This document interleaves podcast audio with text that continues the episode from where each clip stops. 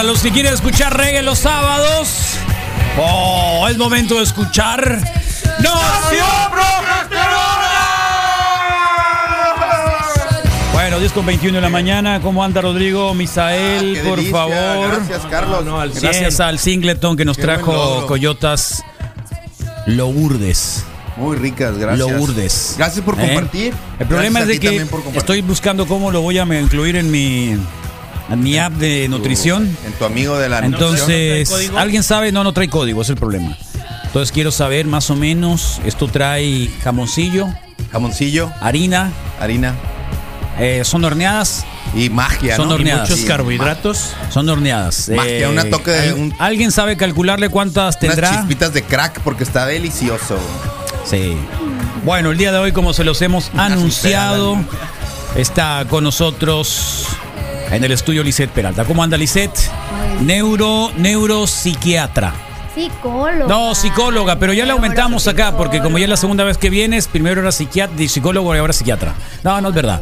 Eh, psicóloga, ¿cómo estás, Lisette? ¿Cómo Muy te va? Bien, muy contenta de Qué bueno. verlos. ¿Qué tal el nuevo. cafecito? Los ¿Te, extrañamos. te, te fuiste a gusto el día que viniste? Sí, sí, sí. Sí, el panchón te estaba preguntando muchas cosas, ¿no? Fíjate que extraño al panchón, hace falta. Sí, no te hablaba por teléfono, porque No, como que... Pues eh, no, no, no. ¿No? Sí recibía como llamadas y de repente nadie hablaba, pero no, no sé si era el panchón. No sabes si era el panchón, muy probablemente, ¿eh? dudo. Muy probablemente. Muy probablemente. Eh, hace rato estábamos platicando porque el viernes se acaba enero, primer mes. Primer mes de la... Hay mucha gente que está ajustándose lo cotidiano, está ajustando la vida, está ajustando las promesas. Eh, y me parece muy interesante el tema que nos estuviste tirando ahorita, que es el uso de dispositivos en niños. Muy bien. Bueno, eh, hoy les vengo a compartir de eh, las consecuencias del uso de dispositivos móviles en niños de desde los 0 años a los 5 años. Ok. Eh, un doctor... Supongo que los, los, los va a hacer más inteligentes, supongo, ¿no? Más hábiles. eh, Coordinados. bueno, no sé. les- Pacientes. ¿Qué les parece si les platico el estudio? A ver. Lo que eh, el primer estudio que se hace en Estados Unidos y ya después las preguntas las vamos Muy bien, aquí muy bien. formulando. Dale, ¿Les dale. va? Es un estudio que se hizo con eh, 50 niños. Entonces dividieron a los niños entre los que tenían acceso a los dispositivos móviles eh, una, una hora al día con supervisión, o sea, con el padre ahí, y los niños que tenían eh, el tiempo libre para usar el dispositivo móvil. Entonces, los hallazgos fueron que aquellos niños que te pasaban más de tres horas sin que estuviera algún adulto con, con ellos, en la resonancia magnética, porque para el estudio se usó, se usó resonancia magnética, pruebas neuropsicológicas y pruebas clínicas. Entonces, en la resonancia magnética se ve una atrofia en la corteza prefrontal de estos niños. La corteza prefrontal es la que eh, nos ayuda a, a control de impulsos, ¿no? a regulación emocional, a las funciones ejecutivas. Y los niños que pasaban una hora tenían un desarrollo normal.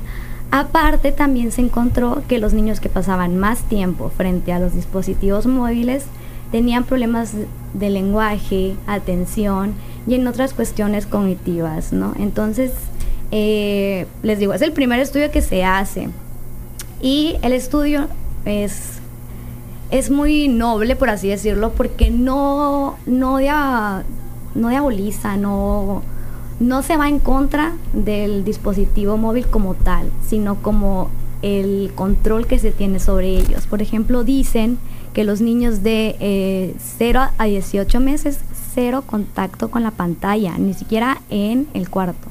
Y si solamente para saludar a familiares y hola, ve al bebé, qué bonito.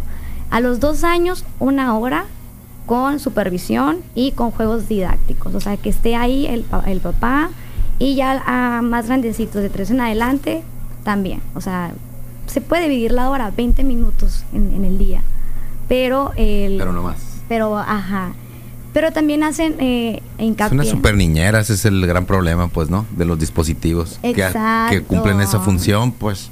Y sí me declaro medianamente culpable porque sí, se lo, se, se lo das 100% con esa intención, pues, ¿no? De órale, pues. Pero ya tres horas y así, pues sí, el chiste es como todo, ¿no? Sin, se- Eres culpable, Rodrigo. Soy culpable. No, no, no hay ninguna justificación. Eres responsable. Sí. Mándalo a evaluación neuropsicológica conmigo. Sí, Sí. soy culpable. no, no es cierto. Ma- medianamente. Mira, y les digo, o sea, no le echan la culpa al dispositivo como tal, porque los dispositivos están hechos, o sea, hay algunos eh, juegos que son para desarrollar habilidades. Sin embargo, de los 0 a los 5 años es cuando el cerebro está creando conexiones. Entonces, si lo ponemos frente a un dispositivo, no tiene que trabajar mucho el cerebro, es nomás picarle aquí a los colores y picarle acá. Entonces, esas conexiones que se pudieran aprovechar de otra manera se están desperdiciando. Entonces, ya después de los cinco años, ya es difícil volver a hacer esas conexiones. Sí, esa es la cuestión. Eh, un niño que ya se afectó de esto, que ya tiene esa carencia, ¿No hay ¿dónde dices que está? atrás? Debe de- debe- ¿En qué parte está?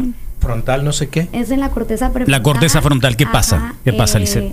Pues hay una, una, ah, actividad disminuida de, eh, del desarrollo de la corteza prefrontal. Sí, ¿y Hasta eso afecta en qué sentido, por ejemplo? En habilidades sociales. Habilidades sociales, no tiene límite, dijiste, ¿no? En cómo se van a... a- Las reacciones que Ajá. tiene el niño. ¿Cómo reacciona? Oye. En el kinder, pues, o sea, cómo socializa. No quiere socializar, quiere estar con la tablet. Y aparte hacen una correlación muy interesante porque evalúan al niño, evalúan a los papás también. Y entonces son papás que también se la pasan pegados a la televisión o al dispositivo móvil. Entonces, si el niño pasa 5 horas y el papá pasa 10 horas, ¿quién juega con el niño? Ahora, ¿qué pasa con un niño que no le dan un celular a partir de hasta los siete años? No le pasa absolutamente nada. Porque Estamos en la era de los nativos digitales, ¿no? Se Sí, supone que son sí. nativos digitales que ya ellos no adquirieron este conocimiento como mi generación o parte de la generación milenaria que también en algún momento, dependiendo también la brecha Que lo- económica que tuvieron, ¿no? Porque que algunos pudieron haber después. nacido, pero no tenían los recursos Claro. suficientes, etcétera. Y estos niños, frente al resto de los niños, van a tener más habilidades, menos habilidades. ¿Qué pasa? Se van a ver comprometidas sus habilidades. Bueno, es lo que dice el estudio, ¿no? Yo más adelante en mi página subo las conclusiones Ok. y subo el link para que lean el estudio que se hizo. Eh, y les digo, no es que estén en contra de los dispositivos, porque hay programas muy lindos donde eh, pues tratan de... Ni a los gatos tampoco, porque yo tengo el gatito este que tiene, tiene un ratón y lo anda correteando. ¿No lo has visto? No, que no, no. Es la misma, ¿no? Oye. Sí, es como una niñera Eh, de gatos. Recuerdo, Es- recuerdo es- que el año pasado, Carlos, compartimos que Francia había determinado prohibir eh, el que entraran los muchachos de primaria y secundaria a la escuela. En Francia ya estaba prohibido, determinado el uso y que lo habían retirado incluso de aspectos pedagógicos. O sea, estaban obligando a los muchachos a seguir buscando eh, fuentes y, y- y realizar otro tipo de investigación que no fuera a partir del teléfono.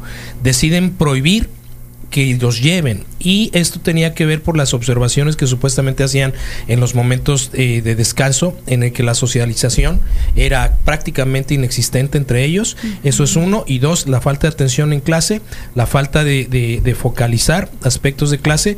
Y creo que lo más eh, grave que señalaba eh, la nota era que estaban teniendo problemas de falta de respeto para con la, la jerarquía que debe- debería de tener o la guía que, que brindaba el maestro. ¿no? Entonces lo detecta Francia y dice, se acabó, no hay teléfonos para uso pedagógico y no hay teléfonos para traerlos a las aulas. Exacto, totalmente de acuerdo. Y les digo, eh, como desde vemos niños de seis meses que ya tienen la tablet, están comiendo en el restaurante y tienen la tablet. El niño necesita para desarrollar ese cerebrito tener como la cuestión sensorial, agarrar la comida, jugar, ensuciarse, eh, socializar. Ya los niños más grandes necesitan socializar. Es mejor, o sea, ahí ponen opciones, ¿no? Meterlos a una clase de música o a un deporte, que hagan alguna actividad porque, eh, digamos, de los 0 a los 5 años es cuando está la materia blanca haciendo conexiones en el cerebro. Entonces hay que aprovecharla, hay que aprovecharla lo más que se pueda y limitar el uso de, de- de los dispositivos. De los dispositivos. ¿Te ha llegado niños así? Me han llegado ¿Te han llegado niños así, por ejemplo? Sí, o sea, que es un berrinchazo cuando le quitan el, el videojuego. Y de hecho, eh, la recomendación es, o sea, quítenselo, eh, pongan reglas, 20 minutos cuando llegue a la escuela, 20 minutos en la tarde y 20 minutos si quieren, o sea, ya en la noche, tarde noche, y luego cenar y dormir. Rutina, pero que sea controlado el uso, porque si no... ¿Cu- sí se ¿Cuánto tiempo, por, e- por ejemplo, eh, si un niño tiene este, está afectado así, eh, no sé, tiene un año y medio, Ajá. ¿no? No, Eh, un año y medio no. A 18 meses, nada. O sea, un año y medio, pero desde el año, digamos, estuvo bajo el, eh, pues el dominado por los, por los aparatitos, ¿no? Eh, ¿Qué es lo que tienes que hacer tú como papá, como mamá, para poderlos distanciar de ahí? ¿Cuáles son las alternativas? Ya el niño ya tiene esa dependencia, Dependencia, bueno, pues es un bebé. Entonces, el, año y medio. el que está, bueno, año y medio, el que está a cargo de, el- de la crianza son los cuidadores. Sí. Entonces, primero es quitar televisión. Si hay televisión en el, en el cuarto, quitarla.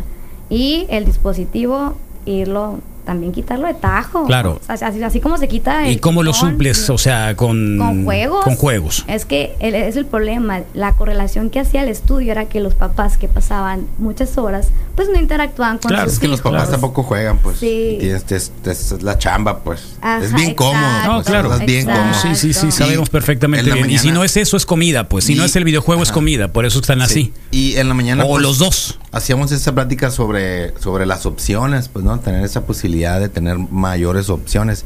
Pues es la diferencia a veces entre, entre éxito. ¿Opciones ¿no? quiere decir con dinero? Pues no, a veces es también tener, tener la, la actitud de hacerlo, de salir, de caminar, pero. ¿Sabes Pero- qué? Ahorita que mencionas el dinero, a mí de pronto también me parece un factor social que tiene que ver con, la, con las situaciones aspiracionales. Si los niños aprenden a que el resto de los compañeritos traen teléfono, habitualmente terminan pidiéndote un teléfono. Pues yo, yo, yo son ejemplos que he visto de manera permanente. ¿Y por qué le das teléfono cuando llego a preguntar? Me dice, pues es que todos sus compañeritos traen. Y lo único, mi único argumento es, a ver, llega a la escuela, vamos a suponer que es una escuela privada eh, están a cargo, son responsables de, la, condición física de tu muchacho. Si algo pasa, te van a localizar ellos, la escuela. En el momento que salen, pues en teoría tú los recoges o te los entregan en, en tu domicilio. Entonces, ¿cuál es la verdadera necesidad o cuál es el verdadero requerimiento de que un niño de primaria, secundaria tenga un teléfono? Pues de primaria, secundaria, no sé, en la adolescencia, mira, en la adolescencia ya son su actividad rectora, por así decirlo, en, en- a nivel psicológico, pues son los pares. Entonces, ya un adolescente, ya su corteza prefrontal está más desarrollada. No se podría hacer nada más. pues. Ajá, o sea, está bien que el adolescente interactúe, ¿sí me explico? Pero siempre es un adolescente. O sea, el adulto, el padre, siempre tiene que tener la autoridad. Porque también hemos visto casos eh, de adolescentes que desgraciadamente hacen alguna ocurrencia y algo se vuelve viral, entonces entre los adole- adolescentes están causando eh, cuestiones psicológicas, traumas psicológicas por retos que están haciendo y cosas raras, ¿no?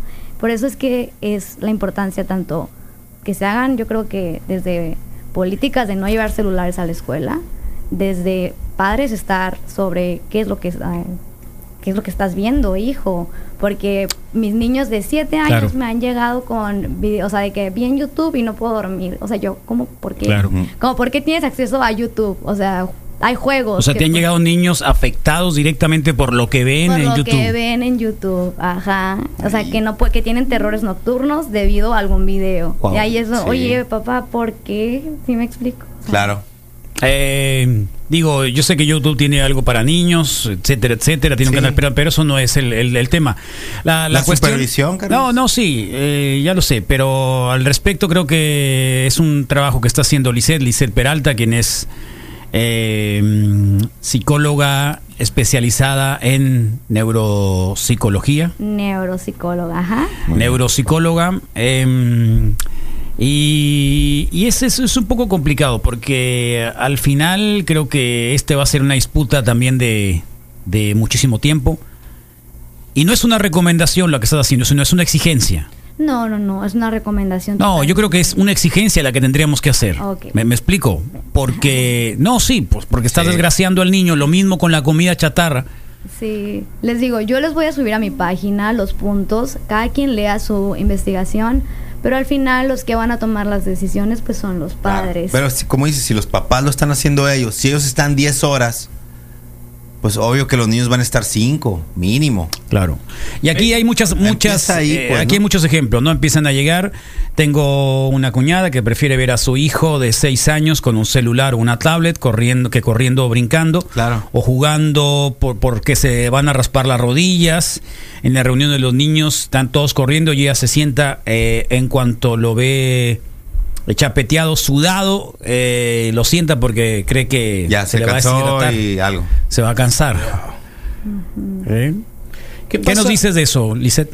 que es muy importante la interacción social. Somos seres Que se cansen. sociales, sí, que se cansen, Que se chapeteen, que jueguen, se raspen. Que se Entre rompan más un diente, pues. No, no tanto, no tanto. Es que va a suceder. No necesariamente. Bueno, te sucedió a ti. Misael, pero- es, pero es no, par- no es es así. parte de la socialización. ¿Pero por qué se va a romper parte un diente? Carlos, es que parecería mentira, pero, ¿Pero por qué se va a romper un diente? Es parte de un aprendizaje. Incluso diente no, un incluso vas a poder ver cómo actúa el grupo de niños. O sea, ve, eh, si alguien trae celular, lo va a grabar. Si alguien tiene otra formación diferente, lo va a ayudar. Él mismo va a tener que aprender a lidiar Bueno, con bueno, su bueno. dolor y con sus cosas. es que es Claro. parte de- de- claro. del crecimiento, pues. Fíjate, me gustó Pero no romperse un dedo. dices. Un diente, Y- Carlos. Ni un dedo tampoco. Y ya tengo la respuesta perfecta. Fíjense muy bien. Cuando eh, hay una situación que causa miedo, por ejemplo, Sí. acabas de decir romperse el diente. Yo creo que a cualquier niño le va a causar miedo. Sí. Se activa una área primitiva del cerebro que es la amígdala. La amígdala lanza la alerta de luchar o evitar. ¿Sí me explico? Sí. Y puede causar, si no se controla lo- la adrenalina que está mandando la amígdala, si no llega mamá y le dice, te voy a llevar al dentista corazón, vas, Para, vas a estar bien. Mamá le está dando recursos para que la corteza prefrontal después tenga Aprenda. aprenda. Claro. Me explico, o sea, al contrario, se rompe el diente, ay, pobrecito, ya no juegues, siéntate, agarra el celular, se queda solamente la señal de miedo. Entonces, probablemente va a ser un niño con mucha ansiedad en un futuro, porque no supo desarrollar estrategias para afrontar la situación que tiene adelante. Claro. Eh, acá nos ponen, mi esposa siempre está jugando al Candy Crush. Misael también, ¿eh? Tú también juegas al Candy Crush. Yo te he visto, yo te he visto, Misa. Pues, me mareo. Pues ya hay adicciones, ¿eh? Al celular y a los al juegos. mundo virtual que al mundo real. Y pues de ahí viene la herencia que le estamos dejando. El mundo real y el mundo irreal. Bueno, que si hay dónde y quién puede atender estos problemas. Tú lo atiendes. Pues sí. Claro, por supuesto. Acá nos están preguntando, ¿no? Eh, nos están preguntando eso, que si quién puede atender, dónde puedo atender a alguien con adicción al celular.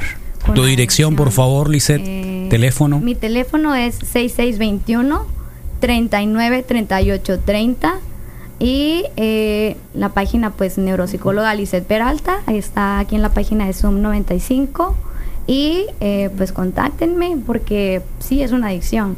Sí, De tal hecho cual. está este, no, no recuerdo bien el nombre, pero la sensación falsa de que el celular te está vibrando, ya es como... Ah, claro, qué loco, ¿no? En la bolsa. Terri, terri, yo la siento Sí, cuando estoy sí, lavando los sí. platos. Sí, y no, no está. Sí. reaccionas. La o sea, reacciona. Sí. Loco. Sí, es una reacción acá que Eh, queda. eh, te digo otra. Es una memoria muscular que- que va quedando me- como me, que- Me acordé mucho de un meme de un, de un perro. Es un video que de un perro Misael no solo tiene un celular, tiene dos. exa- eh, eh, eh, extravertri- extrovertido, el perro, muy nervioso, que se ve que está recorriendo el colchón, la cama, y le pusieron muy atinadamente. Yo cuando me despierto y no encuentro el celular. ¿No? Todo depende. Sí, Esos son oigan, signos- es signos muy claros Son herramientas que nos ayudan, ¿sí me explico? Pero son herramientas, no van a suplir la interacción humana, no van a suplir el contacto ni el desarrollo que necesita nuestro cerebro. Son- Oye, pero pregunta, un niño que puede llegar contigo al consultorio, indudablemente eh, es el reflejo de, de- de lo que está pasando en casa de alguna manera, ¿no? es- depende del motivo, ¿no? Depende, siempre va a depender del motivo de, de consulta, pero como les dije la primera vez que vine, eh, No lo digas así porque al rato no van a querer ir. Sí. ¿qué? No van a querer ir al psicólogo porque van a querer. No vaya a ser que crean que. Que soy yo que está mal. No, No. no, no, no, no. Pero las experiencias, ¿me explico? O sea, van moldeando el cerebro. El cerebro se moldea en base a lo que escuchamos, a lo que vivimos, eh, en torno a todo eso. Pero sí hay cuestiones orgánicas que están de por medio. ¿Puede ser un maltrato a un niño darle un teléfono celular? Mm, Es que le- les digo, la investigación... No, es que sí puede ser. A eso me refiero. También si le das una pizza para que se la coma todo el viernes mientras la mamá se va de paseo. Pues es, no sé. Es maltrato. Es, pues es negligencia, yo creo, a lo mejor algo así podría decirse si no hay supervisión. Si no hay supervisión de qué está haciendo mi niño con el celular Claro. y limitarle el tiempo. ¿Sí me explico? Porque sí se están dañando sus funciones mentales, o sea, atención, interacción social, lenguaje, y eso ya está reportado Tal en cual. un estudio. Tal cual. Bueno, Lisette, Lisette Peralta, ya saben, el teléfono se los acabamos de dar, 6621-393830, ¿está bien? Sí, perfecto. 6621-393830, está su página, página Lisette Peralta, Es neuropsicóloga. neuropsicóloga Peralta. Peralta. Muy bien, muchas gracias Lisette, nos vemos próximo en 15 días, en dos semanas más, nos va a acompañar aquí los martes, aquí va a estar con nosotros. Sí. Así que hay muchas dudas al respecto, pues escríbanlo, que en 15 días estaremos también respondiéndolas acá. Gracias, Lisette. A ustedes, ¿Eh? un gusto. Es el Iggy Pop.